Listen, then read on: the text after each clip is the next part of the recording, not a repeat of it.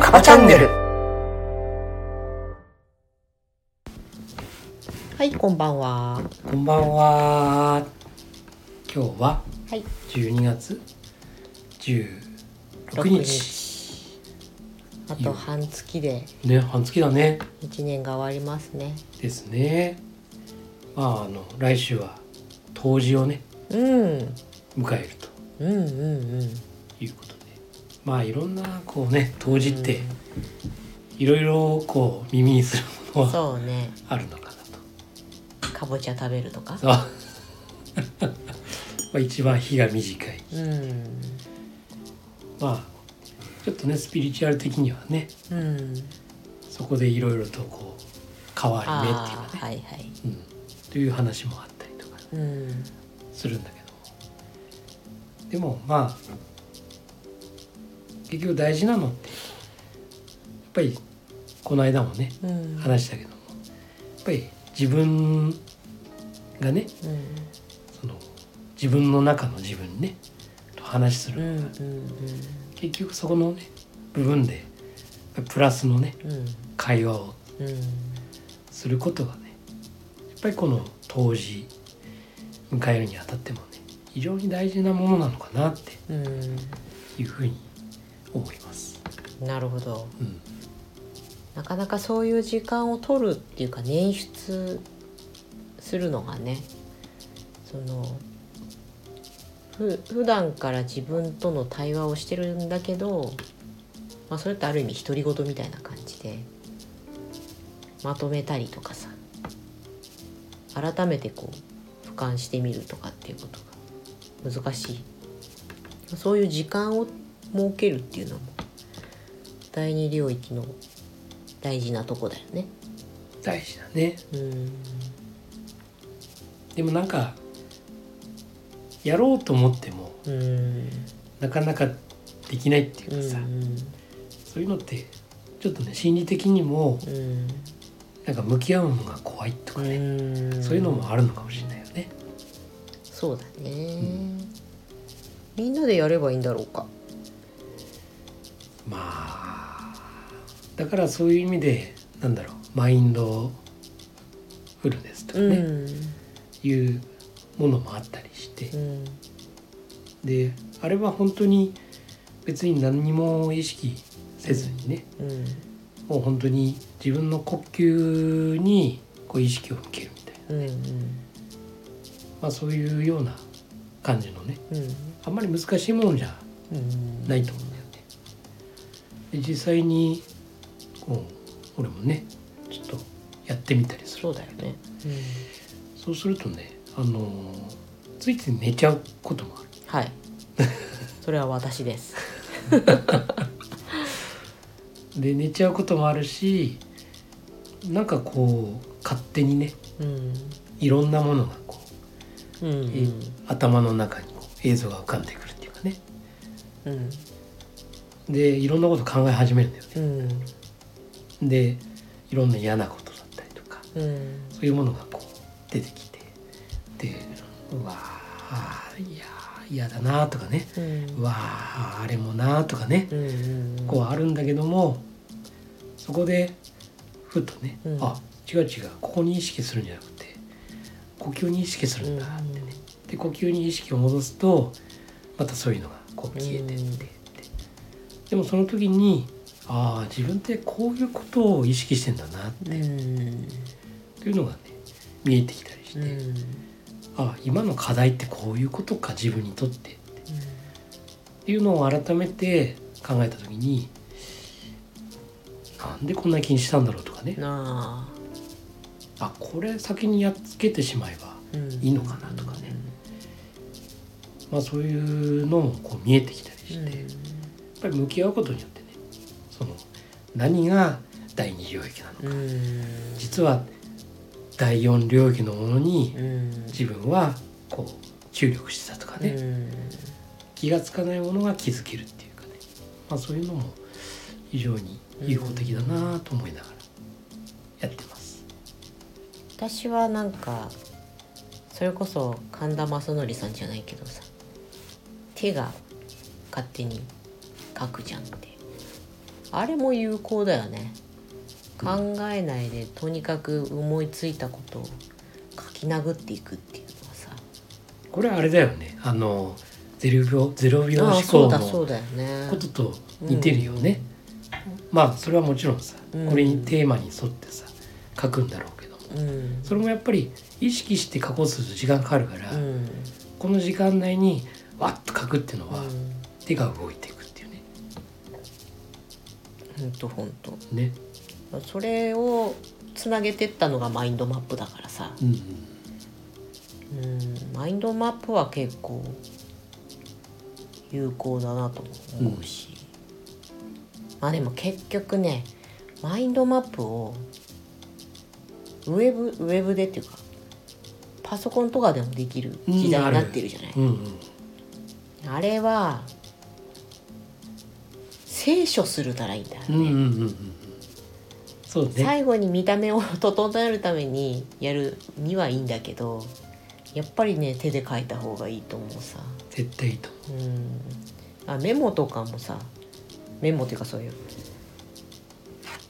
思いを出すとか思う、何かアイデアを練るとかそういう時はやっぱり手で書いた方が入るよねうん、そうやっぱり手で書くの大事だねうんだって iPhone のメモとかに打ったものって覚えてなくない覚えてないね、なのにノートに書いたことってさああれなんかあこんなことどっかに書いたぞみたいな、そうそうそうそでパラパラってめくって見つけ出したりできるからさうそうそうそうまあ、その見つけ出す時に検索できたらいいなとは思うけどでも圧倒的になんかデジタルのメモって残んだよね。そう半減するらしいよねやっぱりねうんそうなのやっぱり書いた方が残るうーんそうなんだよ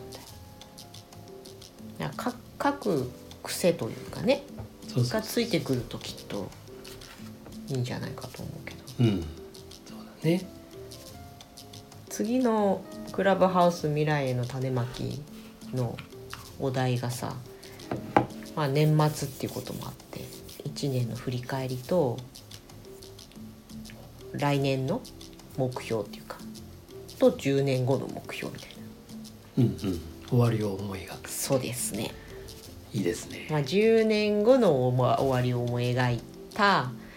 上で来年は何しなきゃなんないのかっていうところを考えるっていうことなんだけどうんうんこれを26日までにねやら ねばなああいやもうこれはねあ の大げさでも何でもいいのらん10年後っていうのはねまあ本当にあの無理だなって思うことでもでもなったらいいなってうんうんいうふうに思うものであれば全然 OK もうむしろね大げさに書いた方がうん絶対いいと思うんだよねこれってだから本当にぜひねあのお湯張りをします。お湯張りをされた うんね ぜひぜひあのやっぱり作るっていうのがうん非常に大事だし、うんで書き直してもいい話なんだよね、うんこれっていつ何時ね今書いちゃったからそうこれでねダメねもう書いちゃダメですよっていう話じゃなくて、うんもう何回書いてもいいだからもう書くことがすごく重要うでんそれによって自分がねうんなりたい自分がどうなのかっていううんのも改めて気づけるっていうねそうだよねなりたい自分のことなんて普段考えてないっていうかさうん考えにくいじゃないそうそうそうなのだから本当それがね1年後だろうが3年後だろうがうんもういいと思うもうそれを10年後で死ぬ時とかうさ、んもういろんなバージョンがあっていいと思うしあとはいろんなねそういう種類っていうかね、うんやっぱり仕事のことだったり家庭のことだったりとかさそ,、うんうんれぞれ違うと思うんだよねだからそれもまたカテゴリーごとにねうん作っても全然いいと思うし本当だよだって10年後って言ったらもううっかりすると子供は独立していないうんとかねそうそう還暦ですよええ10年後はわおいやーすごいすごいねよくここまで無事に生きてきたなっていう本当だ ねいやまだなってないけどでもなんか時々聞くのがさ未来を想像できない妄想できないうんもしくは悪い妄想しかできない想像しかできないっていうパターンがあるんだけど、うんうんうんあれはどういうこっちゃろそうだねまあ今のその状況がどういう状況なのかねう、うん、今まで決してそんな 不幸のどん底みたいなのでもう明日を描けないとかいうことではなくて、うん単純に 未来の想像ができない。多分ねそのパラダイムの問題だと思うんだよねうん、だからやっぱり自分に対する制限をかけてるパラダイムってああいうのはあると思うんだよねそういう人ってだから自分にはもうこれ以上は無理だとかうねんうんうん、それは勝手にね自分の中に制限を設けてるっていうはあ、そういう人はそういう風になるかもしれないねうんまあその自分制限パラダイムっていうのがあって、うんまあそれを自己実現パラダイムに変えるっていうのが、はいあのはいまあ、7つの習慣 J ではね、教える一つのテーマうんとしてあるんだけどもね、やっぱりその制限がなぜ制限かかってるのかとかそうだねそうあのいわゆるその無理の壁とかうんものもあったりするんだけどその壁を本当に作らないようにするのもそうだしもうもしできちゃってんなら取っ払うっていうのも必要だしやっぱりそのできる仕組みっていうのを子どもたちは知ることによってじゃあそれを作らないようにうんうんというふうにこうやっていくっていうのが、うまあ、そういう練習はしてるんだけどもね。んいや大人にも十分有効な話ですようんねねだから本当にやっぱりそこもね今の自分の状態が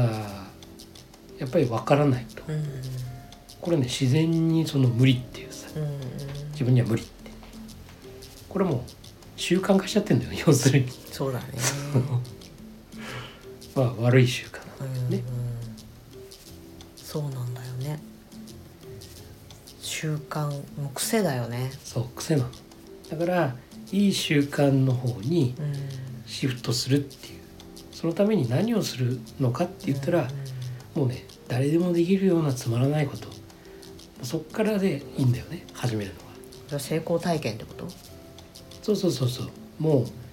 いわゆる自分に対してのねその少しでもじ自信貯う金んしん自分のねそれがたまるようなうんそれが当たり前にやってることはそれは意味ないようんやったところででもやりたくても今までしてこなかったこととかうんまあ、できなかった忙しいとかっていうね、まあ、そういうことをまず書き出してみて、じゃあこっからならできるかなっていうところから手をつけてみるでそれを1週間やってみるうんで連続1週間、まあ、連続ま7日間できたら違う今度課題をチャレンジしていくっていうことを積み重ねていくといつの間にかすんごい自己肯定感も上がってきたりとか、自信貯金もたまるしっていうそうすると自分の制限っていうものがうん今度なくなってくるんだよね。ある意味チャレンジすると結果が見えてくるうんだからあ自分はこう思ってたけど前はできるじゃん自分でっていうふうに変わっていけばそういう未来がわからないとかうんっていうことにもね変わっていくっていうねどんどんどんどん良い方にねというふうに思われますねそれは何歳からでも遅くないよねそう全然遅くない、うん、ただやっぱり一人だとなかなかねやれって言っても難しいうんうんまあ、だから例えばねそういう未来の種まきうんとかね、まあ、そういう場の中でもねこうやっぱり話してるうんものもあるのでそういう中に入ってねやっぱりこう実践してみるっていうかそうねだよね、うんやっぱり仲間っていうかねうん、仲間でもいいし信頼できる誰かでもいいいいしそうそうそうそうそうねだからそこはね、甘えていいと思うんだよね、うん、で甘えてそこでこうみんなでね支え合いながらねまあそれをやっていくうとん知らないうちに身についてまあそれこそシナジーが生まれたりねそうだねまあこれは自立してからの話だけどねもちろんね、うううんうんそうね自立してないのにシナジー求めようとしてもそうそうそう一足飛びには難しいからねそうそうでもねそういうなんだろう集まりというか仲間がさ、うんみんなでこうね一緒に実践することによって、みんなが自立すればだからおのずとせ、うんもうシナジーの方向に向かうことができるっていうねもう素晴らしいね、うんこうなんかねリスペクトし合っている環境って本当いいよ、ねうんすごい大事だと思うもう年齢とかさねそうそうそうそう全く関係なくてうんねまあ自分ごとで言うとうね、んあの留学生たちとねこうあー働かせてもらってるけど、ものすごい尊敬してますよ、うもうん僕のねダブルスコアの年齢ですけどね僕は ねいやほんとすごいもおう父さんだもんねそう息子娘たちをこう見てるかのような、うんいやすごいうんもう人間力というかね素晴らしくてうんねリスペクトしちゃうんですよでも彼らも僕のことをねうんうんこうそういうふうに思ってくれるこういうねうんリスペクトし合う仲っていうか仲間っていうかねうんもういい最高の環境、本当だようねん、よかったね幸せですそんなこんなでもう20分になるのではい今日はこの辺ではい今日も一日お疲れはいお様でし疲た、れ様でしたおやすみおなさやすみなさーい